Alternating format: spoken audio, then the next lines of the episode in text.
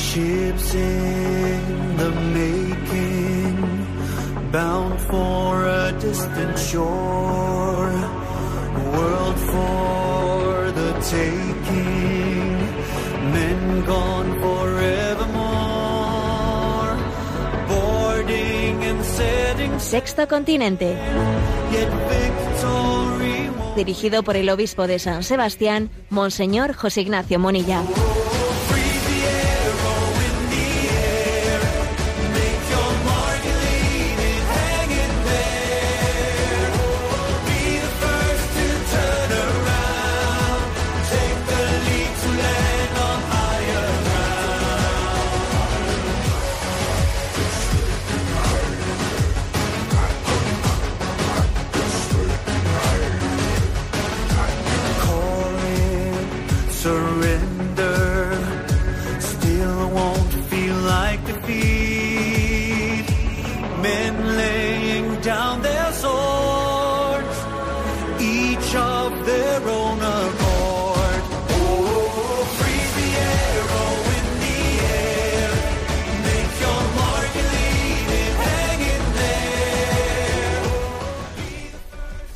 Un cordial saludo a todos los oyentes de Radio María. Un día más, con la gracia del Señor, nos disponemos a realizar este programa llamado Sexto Continente, que lunes y viernes de 8 a 9 de la mañana, una hora antes en el horario de las Islas Canarias, realizamos en directo en Radio María España.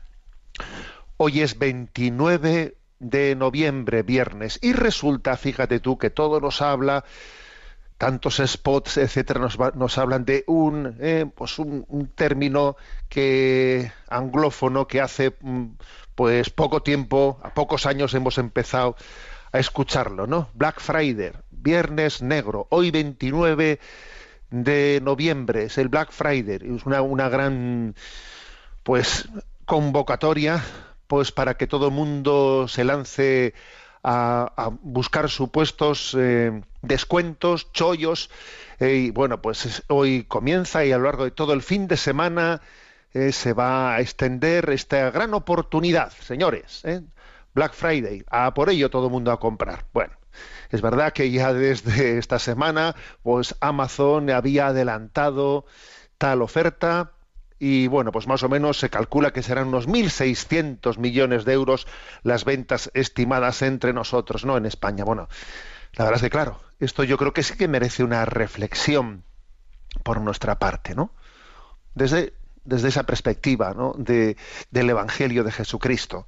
Obviamente, con lo que voy a decir, no obsta para que uno diga, pues voy a aprovechar para comprar tal cosa que entiendo que es necesaria, adecuada, a ver si, bueno, también es verdad que, uno lee con detenimiento la letra pequeña y descubre que solamente el 11% de los artículos ofertados son realmente más baratos estos días que otros días del año, ¿eh? Solamente el 11%. El 88% es igual, ¿eh? Bueno, pero bien, eso lo, lo dejo entre paréntesis.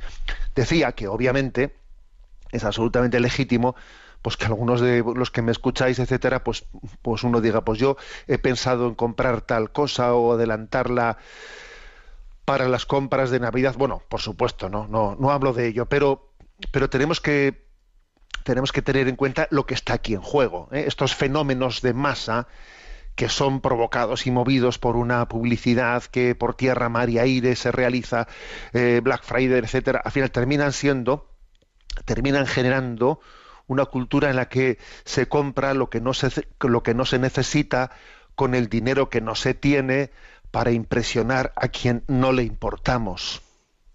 A ver, es duro, ¿eh? Lo que acabo de decir, pero esto, esto va a ser la realidad de millones de personas que hoy compulsivamente van a comprar lo que no necesitan, con el dinero que no tienen, con tarjetas de débito, etcétera, ¿no?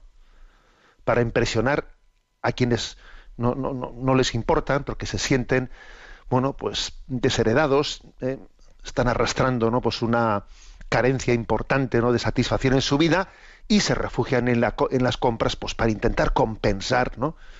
Sus vacíos interiores, ¿no? La, la gran maquinaria de la, de la publicidad puede llegar a, ¿no? a, a hacer, a servirse de nuestras heridas interiores, de nuestras heridas interiores y, manipularnos perfectamente, ¿no? Consiguiendo que en vez de comprar lo que necesitamos, sintamos necesidad de lo que vamos a comprar. O sea, somos perfectamente manipulables hasta llegar a este punto, ¿no? En vez de comprar lo que necesitas, esos resortes, ¿no? del consumismo pueden llegar a que tú sientas necesidad de lo que vas a comprar, que en realidad no lo necesitas y además ni tienes dinero para comprarlo y además lo que en fondo estás buscando es, no sé, una compensación interior, ¿no? O sea, por lo tanto, creo que en este día, Black Friday, por nosotros qué decimos en Radio María, vamos hoy, hoy, ¿eh?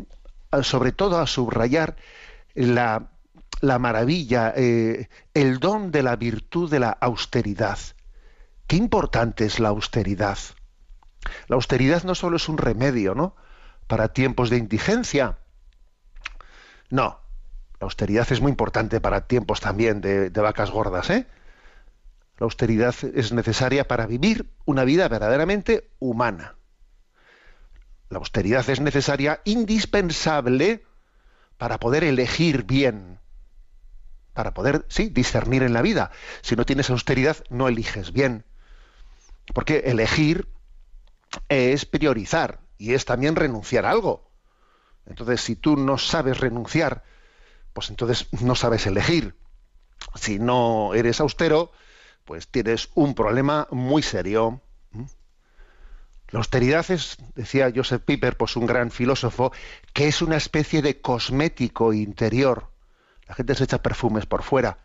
Bueno, pues este es un cosmético interior, que sí, eso sí, se refleja en el exterior. Se refleja en el exterior, ¿sabéis por qué? Por la unidad de vida, por la unidad del hombre, ¿no? Porque no estar disperso, no estar dividido, no es un cosmético interior que se refleja en el exterior.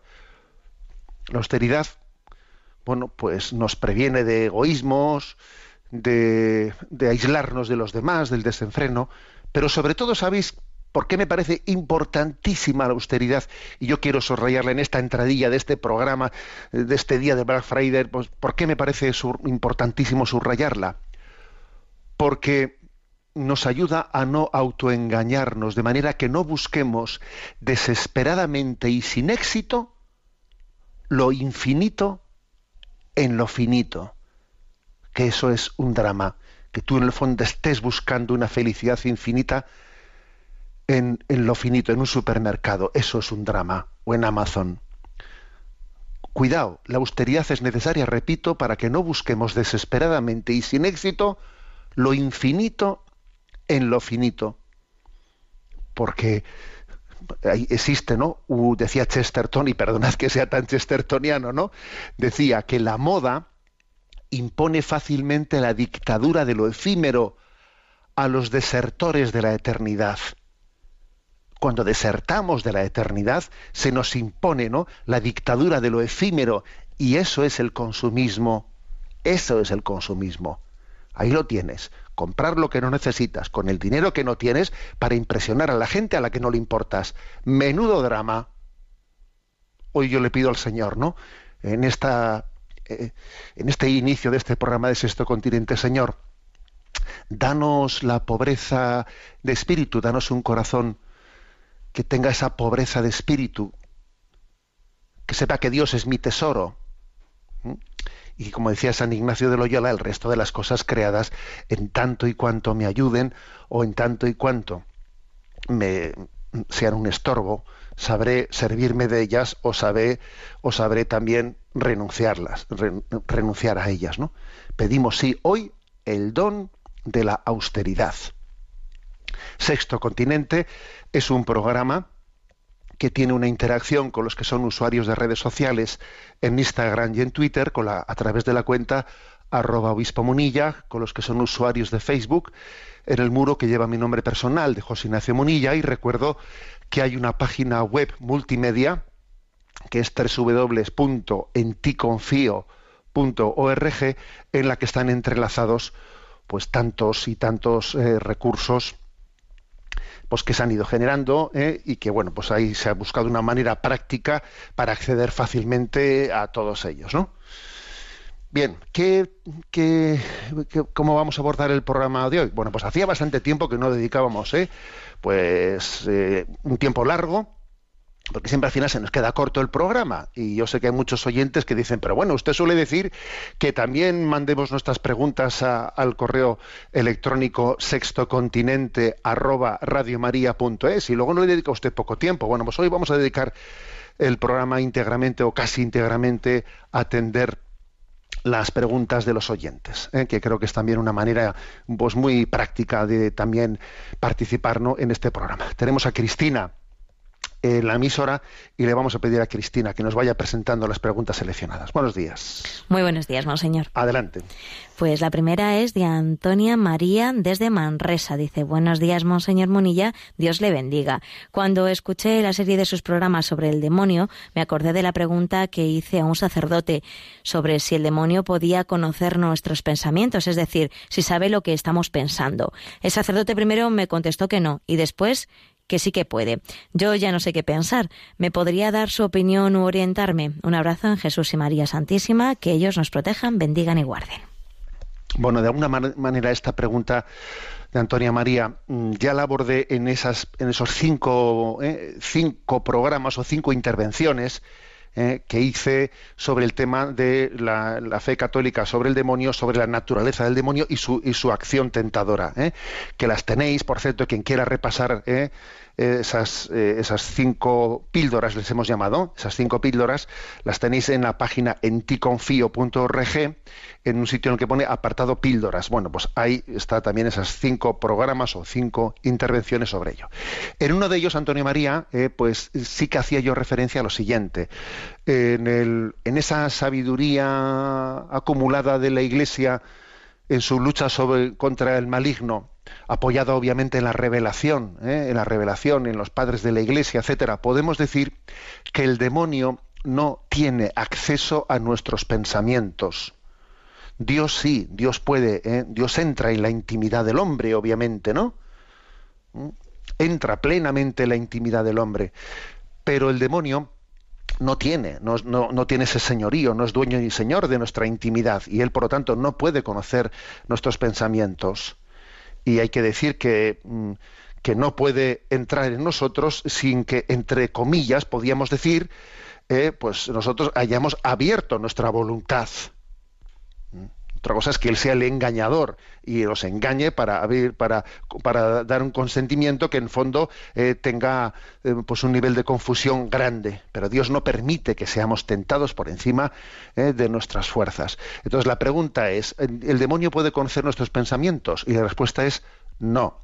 Ahora bien, es cierto que el demonio pues es un ser, es un ser inteligente, y que tiene la capacidad, obviamente, de deducir, deducir, aunque no conozca nuestros pensamientos interiores, por dónde andamos, porque claro, es fácil, ¿no? Si hoy en día, fíjate tú, si hoy en día, ¿no? Pues eh, se, le, se le conoce, ¿no? Se hace perfiles de las personas por ver, o sea, solamente por ver por dónde han navegado en Internet y por ver qué cosas han consultado y no sé qué, por toda esa especie de datos, ¿eh? El Instituto Nacional de Estadística no hace mucho, ¿no? Pues bueno, hace pocos días ha hecho público que ahora eh, pues el, móvil va a ser una fuente para poder también hacer una estadística eh, nacional. Bueno, pues eh, el uso que hacemos del móvil. Pues obviamente si por los datos externos pueden saberse muchas cosas de nosotros, obviamente el demonio también. ¿eh? El demonio también. Luego él no conoce nuestros pensamientos interiores, pero claro, es un ser inteligente, es más inteligente que nosotros y tiene capacidad, ¿no? De, bueno, pues de engañarnos. ¿eh? También hicimos una serie de programas aquí que están colgados también en, en ese apartado de píldoras de enticonfío.org, una serie de programas sobre aquel libro famoso de C.S. Lewis, Cartas del Diablo a su sobrino. Interesantísimo ese libro, porque también nos habla un poco de cómo es la psicología de la tentación, ¿no?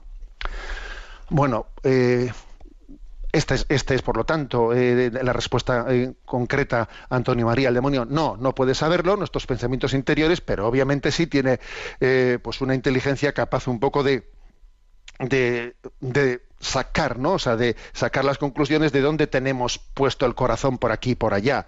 Eh, la clave está en que nosotros vivamos, ¿no? En una unión muy íntima con Jesucristo, con Jesucristo, que es lo que nos garantiza el poder ser libres de la, de la acción del maligno. Cuanto más cercanos estamos, te- estemos a Jesucristo, estamos en territorio liberado. Repito, territorio liberado. El territorio liberado es el que está eh, bajo el señorío de Jesucristo. Eso es lo que tenemos. Nosotros tenemos que vivir bajo, bajo el señorío de Jesucristo, ¿no? Que es fuente de libertad para el hombre. Adelante con la siguiente consulta. Es de Lorea desde Pamplona. Dice, le agradecería que se explayase en el mensaje que envió a las redes sociales el 22 de noviembre, en el que compartía una saetilla carmelitana que pienso que encierra una gran sabiduría. ¿Cómo entender este mensaje en toda su profundidad? Decía lo siguiente, lleva la cruz abrazada y apenas la sentirás, porque la cruz arrastrada es la cruz que pesa más. Sí, ciertamente es una. ¿eh? Mm, Desconozco cuál es el origen de esta saetilla carmelitana, pero yo creo que tiene un doble nivel de sabiduría. ¿eh? La repito, ¿eh? la saetilla. Lleva la cruz abrazada y apenas la sentirás, porque la cruz arrastrada es la cruz que pesa más. Digo que yo creo que tiene un doble nivel, ¿no? Tiene un nivel que se entiende también desde el punto de vista, bueno, pues digamos psicológico, eh, antropológico, etcétera, que es que, a ver, mientras que no nos hayamos decidido, mientras que no hayamos tomado una determinada determinación de abordar, o sea, de, de aceptar algo en nuestra vida, mientras que no hayamos pronunciado lo acepto, venga, lo acepto, determinada cruz en mi vida, a ver, que puedo estar continuamente peleándome con ella, a ver, que lo aceptas o no lo haces. O sea, hay cosas que hay que aceptar. Las acepto, las abrazo y las ofrezco. Fíjate, hay tres niveles, ¿eh? Acepto, abrazo y ofrezco a Dios.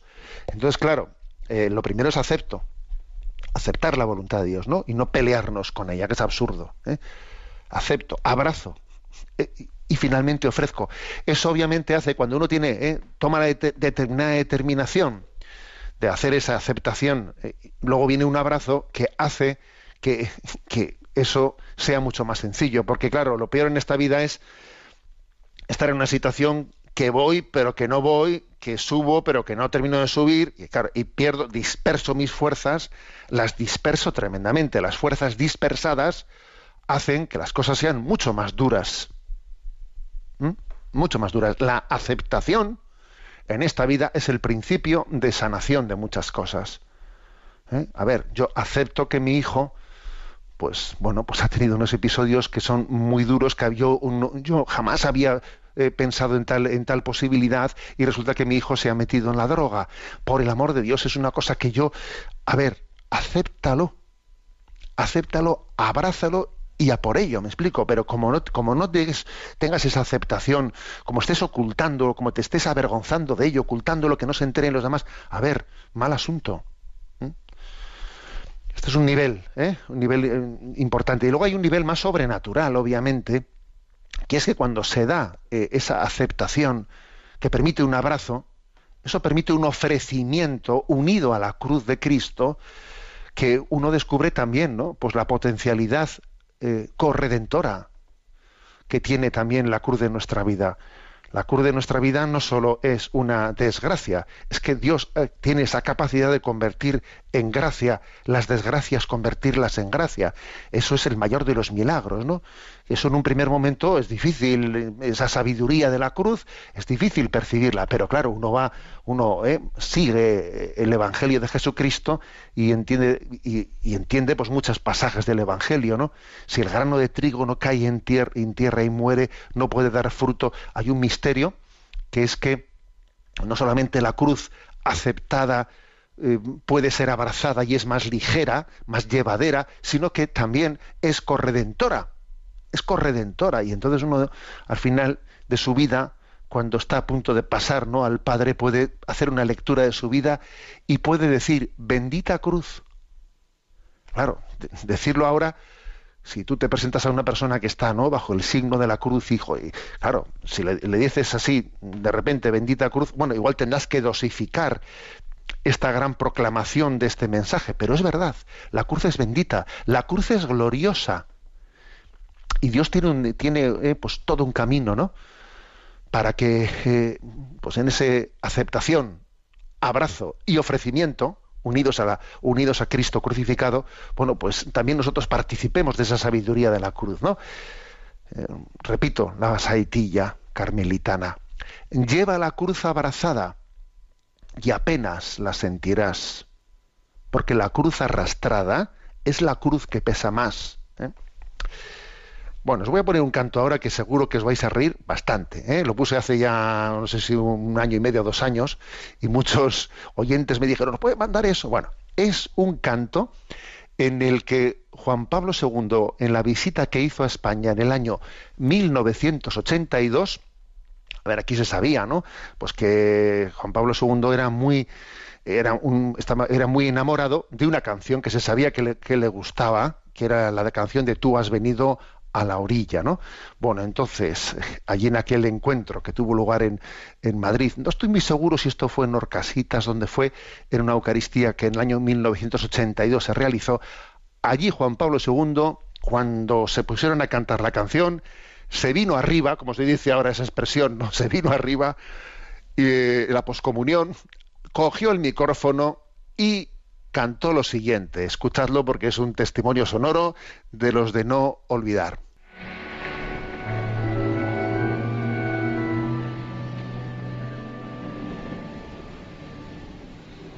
sabios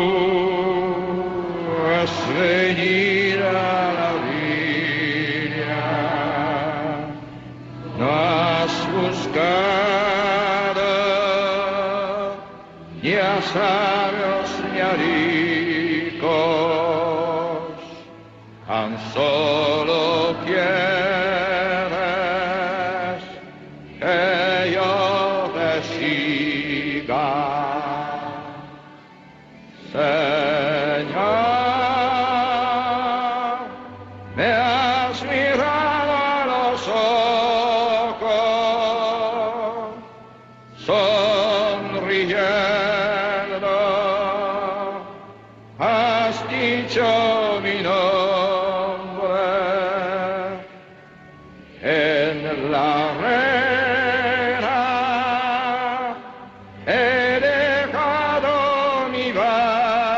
barca junto a ti.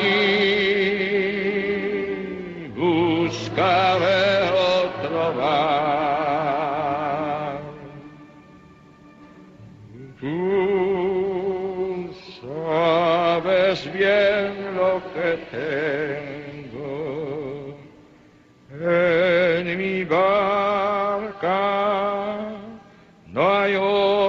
espada, tan solo redes y mi trabajo cantar.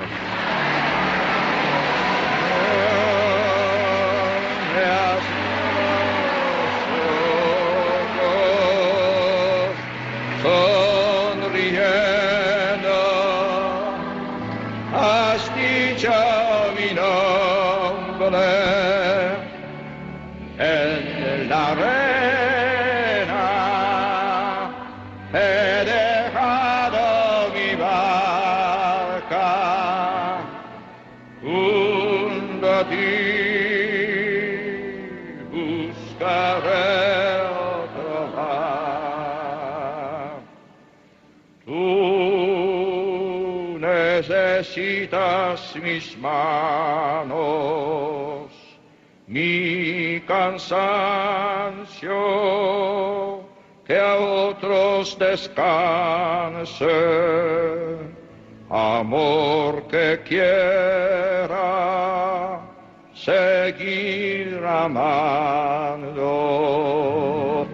Señor,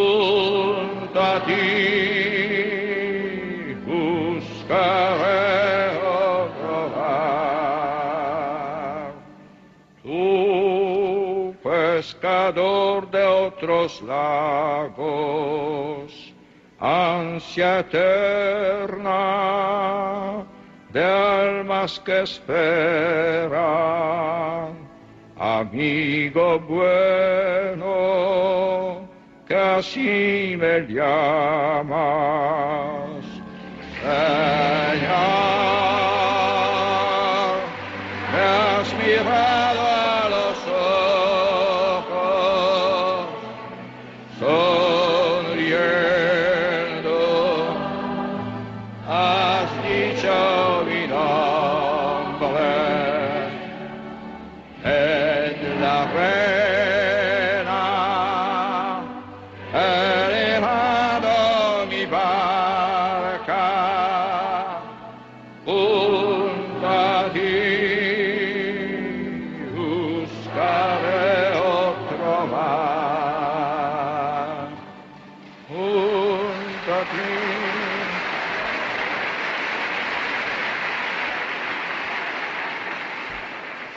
Muchas gracias.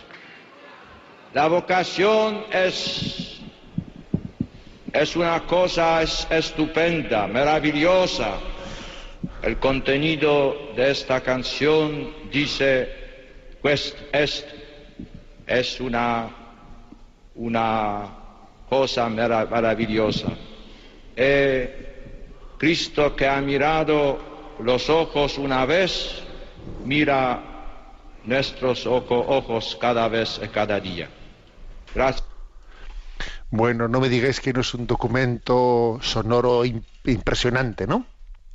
Un papa, un santo, San Juan Pablo II, así, pues de, en- entre cientos de miles de personas, ¿no? Cogiendo un micrófono y cantando con toda su alma una canción vocacional, Tú has venido a la orilla, Pescador de hombres se titula esta canción, ¿no? Que por cierto fue comp- compuesta por Cesario Gavaraín Azurmendi, un sacerdote de nuestra diócesis de San Sebastián, que fue na- nacido en Hernani y muerto en Anzuola en 1991. Cuando el Papa cantó todavía vivía Cesario Gavaraín. Supongo que para él sería impactante verle al Papa, ¿eh? pues bueno, pues, pues esta escenificación ¿no? de, de cantar su canción delante de todo el mundo. También Cesario Gavaraín es el autor de la famosa eh, mm, canto de La muerte no es el final, eh, que suele ser un canto en el que las Fuerzas Armadas suelen cantar dentro del ceremonial en homenaje a los caídos, etcétera. Bueno, pues eh, yo sobre todo me, me impresiona, ¿no? En este canto mm, de San Juan Pablo II, esa libertad de cantar de esa manera delante de todo el pueblo de Dios, poniendo su corazón y lo que canta alguien que, bueno, pues que, obviamente está en presencia de Dios, ¿sabes? Que está en presencia de Dios y, comparte, comparte su, su corazón vibrante con todos los allí presentes. Bueno, pero ya hemos hecho, ¿eh? os decía que tenía una sorpresa reservada, que, es, que era esta, y seguimos adelante con nuestro, con, atendiendo a las preguntas de los oyentes y a Cristina le decimos que nos siga presentando las preguntas seleccionadas. Adelante. Pues la siguiente es de Manuel de Madrid. Dice, soy un voluntario de Cáritas y me llamó la atención que con motivo de la Jornada Mundial de los Pobres usted subrayó la importancia de subrayar la dimensión, dimensión teologal de la caridad cristiana para no caer en el riesgo de que la vanidad contamine la acción solidaria. En nuestro grupo de voluntarios de Cáritas se generó un debate muy vivo en torno a esto porque los hay que tenemos más presente la dimensión de fe en nuestro voluntariado de Cáritas y los hay que no tanto. ¿Podría decir algo más al respecto? Bueno, vamos a ver. En primer lugar, el hecho de que en el voluntariado de Cáritas ¿eh? haya también personas que no tengan la dimensión de fe, pues digamos, eh, pues plenamente desarrollada, bueno, pues, pues bien, o sea, es decir, pues es, eh, obviamente también en la Iglesia no se, no se, no se pide, ¿no? Pues en, determinados voluntariados no se pide, no se hace no se, se plantea de una manera maximalista, ¿eh? maximalista un examen de las personas antes también de abrirles las puertas a la colaboración. Bien, pero obviamente el hecho de que exista, digamos, una parte de voluntariado que no haya descubierto esa, esa dimensión teologal o no haya de, descubierto a Cristo en los pobres, vamos a decir claramente, eso no quiere decir que tenga que ser ellos, ellos serán, tendrán que ser la excepción, ¿eh? acogida, ¿no? pero la excepción, pero yo lo que precisamente quise subrayar, ¿no? En la Jornada Mundial de los Pobres es que mm, la dimensión teologal de la caridad cristiana, es decir, que las cosas que hacemos, ¿no? No son mero altruismo, sino que las hacemos desde Cristo y a Cristo para Cristo, o sea, así, ¿no? Desde Cristo, con el amor de Cristo y para Cristo. O sea, desde es Jesús el que nos ha movido, ¿no? A, ir eh, a llegar a los pobres, como le dijo la Madre Teresa de Calcuta, sé mi luz, vete, eh, llévame a los pobres, para entendernos. ¿eh? Y segundo, eh, lo que les llevas es a Jesús mismo. A Jesús mismo. Y segundo, a quien se lo haces es a Jesús mismo. Bueno, pues esto, esto es importantísimo. Es que además, lo que yo me atreví allí a subrayar es que cuando esta dimensión de fe teologal no existe, el riesgo de la vanidad fácilmente contamina la acción solidaria fácilmente, porque las cosas que no están hechas en presencia de Dios, entonces en presencia de qué? ¿De quién están hechas? ¿Mm? Y es muy difícil que no, eh, que no exista, pues, bueno, pues, pues una contaminación de tipo vanidoso, de tipo, y es más, o sea, con frecuencia eh, observamos observamos bueno pues eh, bueno pues personas instituciones eh, eh, ONGs etcétera. Oye pues que bueno pues que para hacer una acción altruista se va ahí con todas las cámaras me explico con todas las cámaras pues para que las cosas entren dentro de una supuesta digamos dimensión comunicativa etcétera etcétera. A ver todo eso es un escenario en el que eh, la vanidad, etcétera, es, muy fácil que lo contamine todo. ¿eh? Es muy fácil. ¿eh? Y voy a hacer algo que sea un poco llamativo. Y voy a hacer algo, claro, muy alejado del Evangelio, que nos dice que no se entere tu mano izquierda lo que hace la derecha, etcétera. Está muy alejado eso. Entonces, para que yo creo que el mejor antídoto ¿no? contra la vanidad en la acción solidaria, para que no nos busquemos a nosotros mismos, cuando hacemos un, gesto solidario con los demás, para que no nos busquemos a nosotros mismos, es importante que esté Jesucristo presente. Él es el que nos garantiza, ¿eh? primero, la dignidad del pobre. O sea, porque algunos dicen, no, pero es que si tú eh, lo haces por Jesucristo, entonces no lo haces por el pobre. A ver, un momento. Es que Jesucristo es el que garantiza la dignidad del pobre, ¿sabes? Porque cuando no lo haces desde el amor de Jesucristo y para Jesucristo, en realidad no es que lo hagas eh, por la persona necesitada, es que es muy fácil que tu yo se meta, se meta ahí ¿eh? y acabe siendo eh, pues el determinante en esta acción. Luego es Jesucristo, es, es, es la primacía ¿no? de la acción de Cristo en la caridad la que nos preserva de, de, destruir la, la acción caritativa, de convertirla en una búsqueda de nosotros mismos. ¿Eh? de convertirla en, una especie de hornacina en la que yo termino poniendo mi ego. Hacer las cosas desde el amor de Cristo, ¿eh? llevando a Cristo mismo y llevándoselo a Jesús que está presente en aquel al que nos Vamos, me alegro mucho, ¿no? De que se dice Manuel de Madrid, ¿no? Este voluntario de Caritas, que bueno, pues que ese comentario que pudimos hacer aquí, eh, pues suscitase, ¿no? Un cierto debate en el grupo de Caritas. Me alegro muchísimo, porque es que obviamente este es un tema muy importante, ¿no? Caritas. Caritas es, algunos no, terminan de entender que Caritas no es una institución eh, aneja a la, a la Iglesia Católica, no, es la misma Iglesia en el ejercicio de la caridad claro, o sea, es así. O sea, Caritas es la misma, es la misma iglesia, es, el mismo Jesús presente en la iglesia que lleva, ¿no? Eh, el don de Dios, ¿no? El don de Dios para la vida del mundo. Adelante con la siguiente pregunta. Un joven universitario de Almería nos escribe Buenos días, monseñor. Soy un joven católico universitario de Almería. Me reconozco fan de su programa desde hace un año y siempre le escucho de camino a la universidad o cuando tengo un rato libre. Hoy, hablando con un compañero de la universidad que no es precisamente cristiano, me he dado cuenta de que en esta sociedad relativista en la que vivimos, cada uno tiene su propia moralidad, cada uno tiene su propio concepto de lo que es bueno y malo. Y ante esto parece que la moral católica es solo una más, pero ni siquiera una tan respetable como otra, pues cada vez que exponemos la moral católica se nos suele tachar de machistas, homófobos o retrógrados, dejando solo espacio aparentemente para la ideología progre de esta actualidad. Así que me gustaría hacerle una pregunta. ¿Cómo podemos dar razón de nuestra fe y de nuestra moral católica en la actualidad, en concreto en un ambiente tan ideologizado como es la universidad, sabiendo además que nuestra moral es la verdadera y queriendo defenderla como tal, pero sin aparentar soberbia o un totalitarismo moral? Me despido no sin haber pedirle la bendición para mí, para mi familia, la cual es también gran seguidora de su programa. Muchas gracias. Bueno, vamos a ver, pues yo entiendo que pues lo que este joven universitario de Almería vive, pues eh, claro, esta sensación ¿eh? de dificultad de cómo dar testimonio, pues obviamente soy consciente de que tiene que tener, pues, pues, pues yo diría que la inmensa mayoría de los jóvenes universitarios que quieren ser coherentes al mensaje de Jesucristo en este momento relativista, ¿no? Bueno, eh, por una parte, vamos a ver, dice, ¿cómo, cómo dar testimonio de, una verdad en la que yo creo que, pero al mismo tiempo, sin aparentar, ¿no? Una especie de soberbia, porque curiosamente este mundo le califica de soberbio a quien cree en una verdad. Le dice, tú crees en la verdad. Claro, entonces eres un soberbio, te crees poseedor de la verdad. A ver, yo no me creo poseedor de la verdad. En todo caso será la verdad la que, la, que, se, ha, la que se ha querido no servir de nosotros como instrumentos suyos.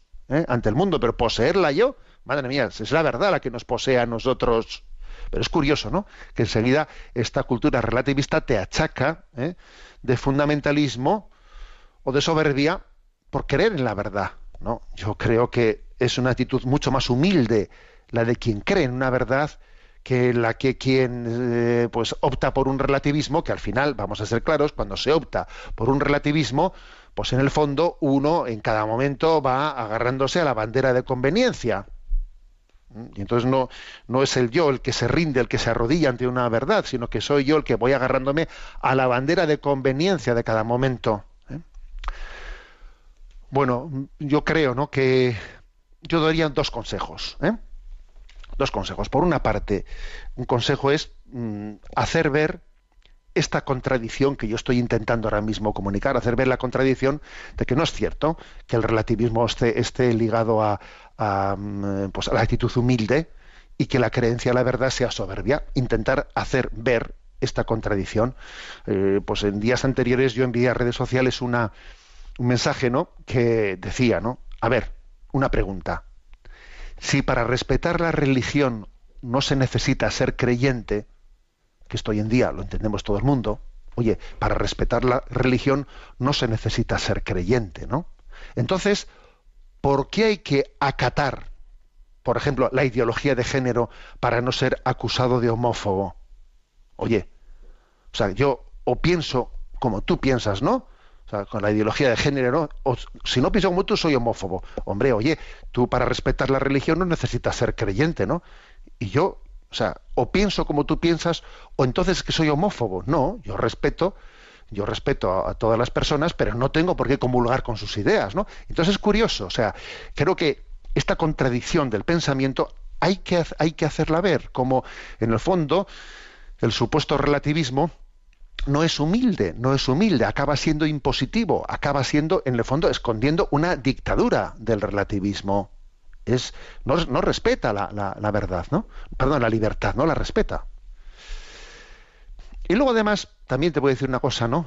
Eh, se la digo a este joven universitario, que, que también la experiencia nos dice que, bueno, pues sí, que conviene tener ¿no? E, este, este debate en, este nivel intelectual al que me estoy refiriendo ahora para desenmascarar pues, pues la, la postura impositiva totalitaria del relativismo, pero yo creo que también es importante que en tu contacto con los, con los jóvenes de tu edad eh, no te centres, ¿sabes?, en, las, en los debates que son absolutamente teóricos y que en el fondo no se suele sacar nada práctico de ellos.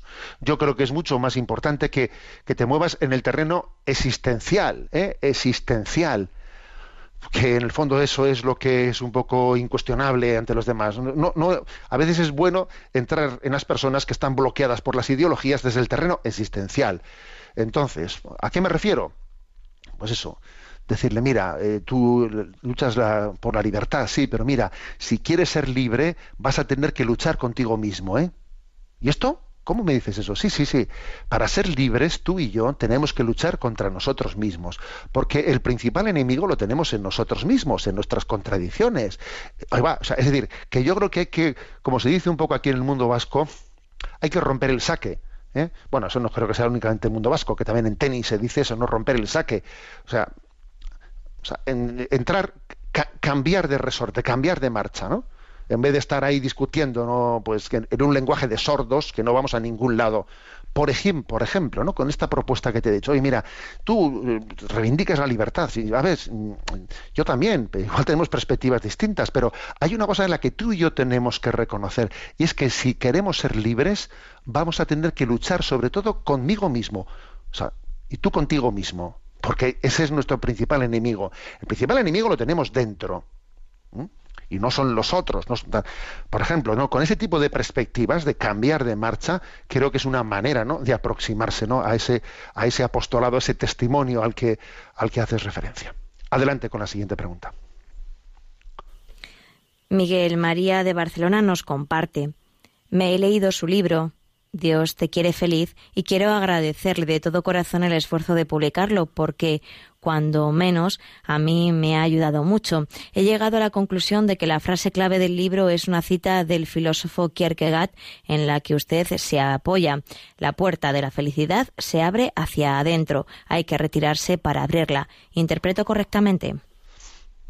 Bueno, es difícil, ¿no? O sea, es difícil que uno diga voy a eh, coger una frase y convertirla en la frase emblemática del libro, ¿no? Bueno, también el título Dios te quiere feliz podría ser también un poco la frase resumen. Pero bueno, a lo que voy, a lo que voy es que sí es cierto que esa expresión de Kierkegaard, ¿no? de ese filósofo, es conjuga plenamente, conjuga con ese mensaje evangélico de entrar por la puerta pequeña para buscar la felicidad de Dios, ¿no? Ese mensaje de Kierkegaard dice, la puerta de la felicidad se abre hacia adentro. Hay que retirarse para abrirla.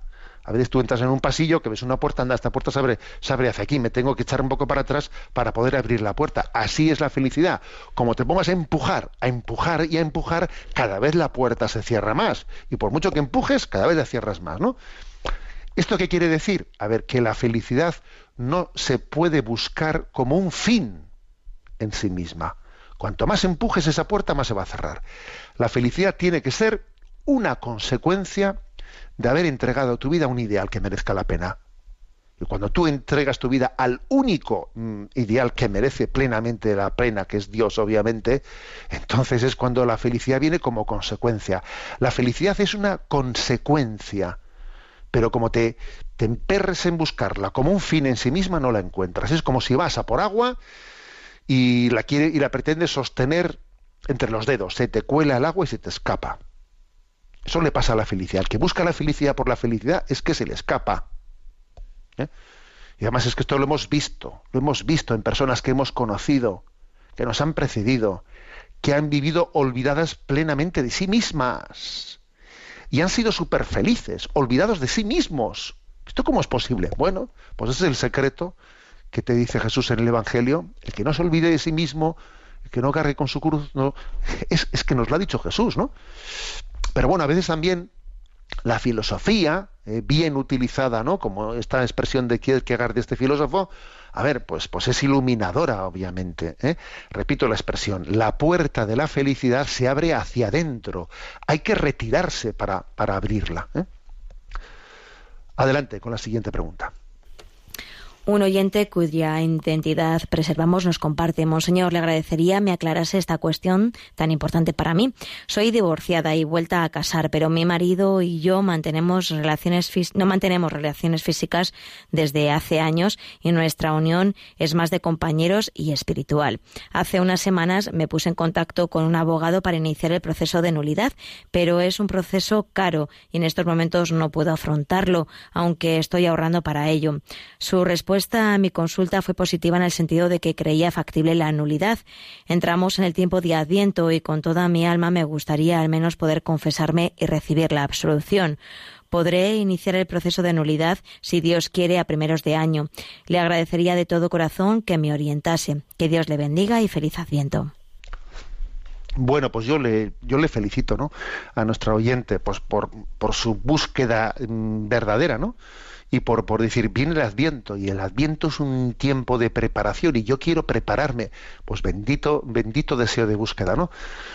Bueno, yo que yo, yo creo que está bien orientada, en el sentido de decir, a ver, eh, soy divorciada, vuelta a casar, por lo tanto, bueno, vivo en una, en una contradicción, y entonces ella reconoce que existe esa contradicción con las palabras de Jesús en el Evangelio que habla de una manera muy determinante contra el divorcio. Bueno, entonces el, reconocimiento de esa realidad es muy importante, ¿no? La sanación siempre tiene que comenzar reconociendo, ¿no? Esa realidad, en este caso la realidad de esa contradicción con las palabras de Jesús, ¿no? Bueno, pero, pero cuando alguien esté en la situación en la que esté, quiere buscar, ¿no? Quiere buscar eh, el camino, el, camino de la plena comunión del retorno, de la plena comunión con la comunión de Cristo, con la, con el corazón de Cristo, es el Señor le va mostrando, ¿no? A ver, el hecho de que ella diga, ¿no? Que aunque vive con con el marido en esa especie de, o sea, con, un nuevo marido que no es el suyo ¿eh?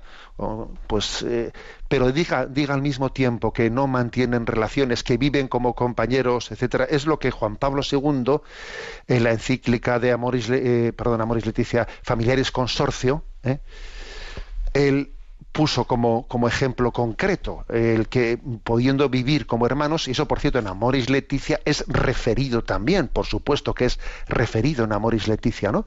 Familiares Consorcio, se dice que cuando uno vive en una situación irregular y toma la determinación de vivir en castidad, eh, viviendo, pues dice, como, como hermanos, Aquí dice ella, esta oyente, viviendo como compañeros, ¿no? como compañeros espirituales, que entre ellos no tienen relaciones físicas o sexuales. Dice ella, a ver, en ese compromiso de vivir de esa manera, la Iglesia sí permite, ¿eh? sí permite el acceso al sacramento de la confesión y al sacramento de la comunión, sí permite. Y luego a partir de ahí uno sigue discerniendo, sigue discerniendo lo que, lo que Dios quiere de él, porque esos, en ese discernimiento pueden pasar cosas pues muy diferentes. Una, por ejemplo, es la posibilidad de, de, acceder a una nulidad matrimonial. Otra posibilidad es también la de descubrir que el primer matrimonio pues es que jamás se debería de haber roto y retornar a él. otra posibilidad es seguir en esa situación de vivir como compañeros. O sea, bueno, porque habrá que acompañar y habrá que discernir eso, pero siempre en esa humildad, ¿no? En esa humildad de no pretender hacer una verdad a mi medida, a mi medida, ¿no? sino ser humilde ante ella. La verdad es que yo, yo estoy seguro que Dios bendice ¿no? el camino de los humildes. Y con respecto al, tema del proceso de nulidad, pues yo creo que una de las cosas que el Papa Francisco ha hecho ha sido la de intentar simplificar los procesos de nulidad, eh, haciéndolos eh, pues también económicamente accesibles a las personas que no tienen recursos, también por lo tanto eh, hace usted bien, ¿no? También en ver como ahorro, etcétera, pero también creo que es bueno, ¿no? Que se sepa que también en los tribunales eclesiásticos existen, pues por las disposiciones que el Papa que el Papa Francisco pues, nos ha dado una simplificación de las cosas para intentar ayudar, ¿no? Y también en el campo económico. Bien, eh, es que el tiempo corre, corre que vuela. Vamos a tener nuestro rincón del DOCAT, que no habíamos abordado todavía. Eh, tenemos el punto 165 del DOCAT. Y pregunta, ¿es siempre mala la pobreza? Y responde, si pobreza significa una situación de necesidad obligada o la desposesión de todos los medios necesarios para la vida, entonces sí, la pobreza es un mal. El mero hecho de que una parte de la humanidad se muera de hambre y que, otras, eh, que otra esté desperdiciando los alimentos que le sobran es un escándalo y un pecado que clama al cielo. Es difícil decir por dónde debe discurrir exactamente la línea de la pobreza en los, en los, países ricos y qué establecer como lo mínimo necesario para la existencia. La pobreza relativa, es decir, no vivir en exceso, no tiene por qué ser algo negativo.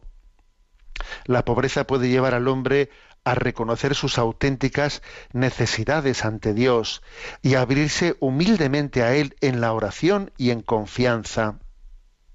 Cuando los cristianos se toman en serio el Evangelio, una y otra vez se produce la renuncia libre y consciente a la riqueza material, pues lo que se desea es servir a Dios con el corazón libre.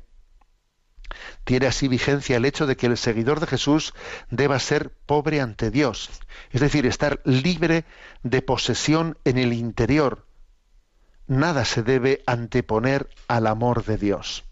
Bueno, eh, eh, acabo de leer el punto 165 del DOCAT, ¿no? Es siempre mala la pobreza y entonces, como veis, hace un discernimiento. A ver, la palabra pobreza, en cierto sentido, es un pecado que clama a Dios.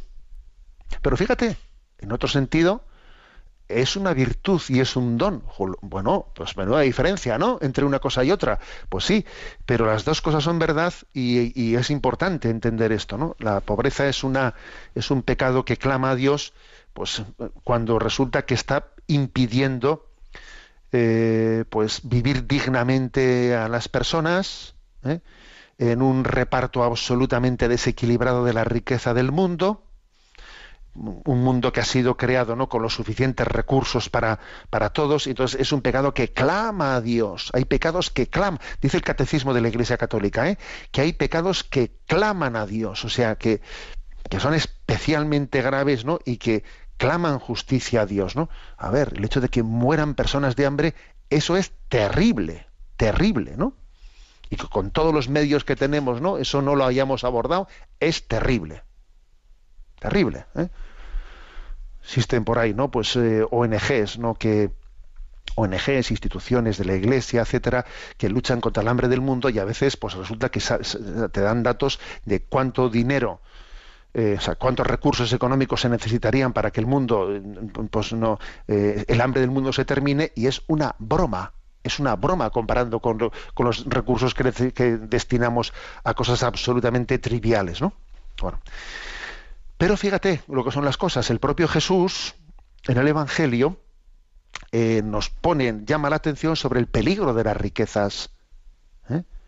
Entonces dice, cuidado, que las riquezas tienen ¿no? la capacidad de, mm, de desorientar el corazón, de desnortarlo, de desnortarlo, de, de hacer que el hombre pierda el hambre y sed de Dios de quedar atrapado, ¿eh? de quedar atrapado en esta vida. Y entonces Jesús habla del, del, peligro de las riquezas y nos pide que tengamos un corazón pobre, bienaventurados los pobres de espíritu. Y él, bueno, pues en, esa, en, ese, en esa pobreza de espíritu, que hay que hacerla compatible con que uno pues, pueda tener acceso a los, a los bienes mm, mínimos necesarios ¿no? para poder vivir con dignidad, en esa pobreza de espíritu hay un gran valor hay un gran valor y es, eh, dice aquí, estar libre de posesión en el interior, porque curiosamente las riquezas nos pueden poseer, nos pueden poseer. En vez de ser tú el que, el que tienes riquezas, son las riquezas las que te tienen a ti. ¿Eso es posible? Sí, sí. Eso es posible. las riquezas pueden hacer que, eh, que el amor a Dios se ha antepuesto por otras cosas y eso, es terrible, ¿no? Que porque es el primer mandamiento, amarás a Dios sobre todas las cosas, claro, ojo, y cuando se invierte eh, se invierte la, jerarquía de valores, eso ha sido un drama. Es difícil tener, ¿eh? acumular bienes, es difícil ser rico y tener un corazón pobre y desprendido. Es difícil. Entonces, claro, Jesús eh, nos ha llamado la atención sobre esa dificultad y, nosotros tenemos que escuchar eso, ¿no? Con, mucha atención. Eh, con lo cual, fijaros, estamos llamados al mismo tiempo a luchar contra la pobreza del mundo ¿eh? y al mismo tiempo estamos llamados a, acariciar el valor evangélico de la pobreza que nos, que nos permite ser libres y no anteponer nada al amor de Cristo no anteponer nada al amor de Jesucristo, no teniendo un corazón libre de todas, ¿eh? de, de todas esas posesiones. Bueno, tenemos el tiempo cumplido. Me despido con la bendición de Dios Todopoderoso, Padre, Hijo y Espíritu Santo. Alabado sea Jesucristo.